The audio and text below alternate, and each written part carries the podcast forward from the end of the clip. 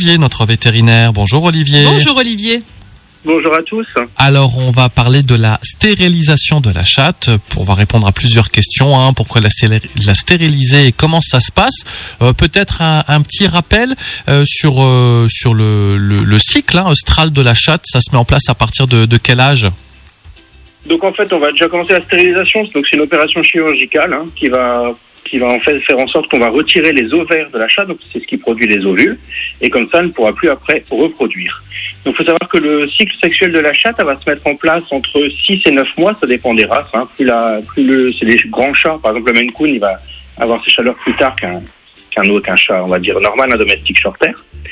Les chaleurs vont venir euh, régulièrement et ça va se faire du printemps, hein. donc c'est pour ça que j'en parle. Donc ça commence maintenant, février-mars jusqu'à l'automne. En fait, c'est à partir du moment où les jours rallongent. Ah, Donc c'est pour ça qu'il y a un effet de la lumière et c'est pour ça aussi qu'il y a parfois certains chats qui vivent 100% à l'intérieur qui eux sont un petit peu déréglés parce qu'il bah, il fait il y a de la lumière tous les jours dans, dans les maisons. La chatte, elle va avoir des périodes donc de chaleur qu'on appelle de strus toutes les deux à quatre semaines, ça va dépendre des chats.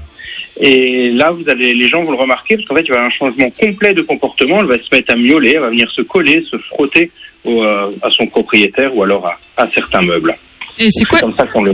Et c'est quoi les avantages en fait de faire stériliser sa, sa chatte?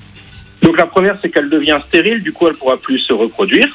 Ensuite, elle n'aura plus de période de chaleur, donc pas ces manifestations qu'on vient, qu'on vient de parler. Ensuite, c'est un petit peu comme on en avait parlé avec le mâle il y a quelques semaines. Elle va, elle va plus rechercher le mâle, donc on va avoir tout le risque d'accident à l'extérieur qui va diminuer. Et ensuite, on a parlé la semaine dernière, c'est suite à la contamination par le, la leucose. Hein. Donc, Oui. à partir du moment où elle est stérilisée, bah, il y aura plus de contact sexuel, donc il y a moins de chances qu'elle attrape la leucose. D'accord. Donc là, on a parlé des avantages, mais qui dit avantage dit aussi inconvénients.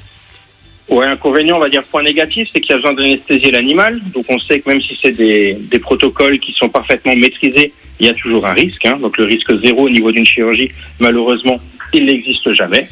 Et ensuite, c'est un petit peu comme on avait parlé pour le mâle, le fait qu'elle soit stérilisée, elle risque d'avoir de, euh, avoir tendance à prendre un peu plus de poids. Donc il faut surtout, une fois que l'animal est stérilisé, c'est changer son alimentation. Mhm. Et à quel âge tu recommandé de le faire du coup? Alors, à partir du moment où la chatte elle arrive en chaleur, on peut le faire. Et sinon, c'est vers six mois en moyenne qu'on préconise de le faire. D'accord. Mhm. Donc, euh, Alors, euh, au- autre question. Donc euh, voilà, tu, tu le disais un petit peu tout à l'heure en introduction. Comment ça va se passer après toi la, la stérilisation donc de, de, de, de ce chat?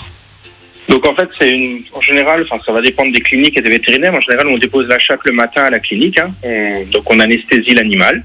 Ensuite, on va faire une petite incision au niveau de la peau et des muscles, là, juste sous le nombril, et on va aller avec un petit crochet chercher les ovaires. Et une fois qu'on aura les ovaires, on va les ligaturer et on va retirer les ovaires. Comme ça, il y aura plus du tout de production d'hormones.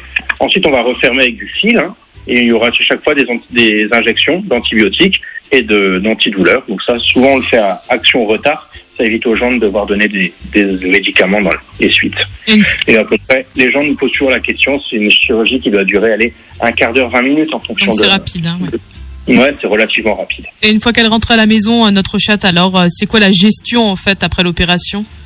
Donc la gestion après l'opération, ça va être vérifier que le chat bah, soit aille bien, donc qu'il re- qu'il se mette à remanger, à boire dans les heures qui suivent le retour à la maison.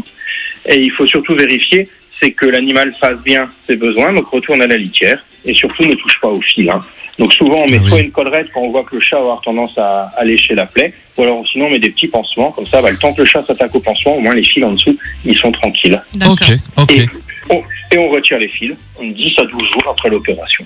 très bien. Eh ben écoutez, si vous souhaitez en savoir plus, vous regardez sur notre site radiomélodie.com. Là, dans quelques petites minutes, hein, Vanessa mettra tout ça en direct. Olivier, merci pour ces pour ces sujets. Euh, on te dit euh, bah, à mardi prochain.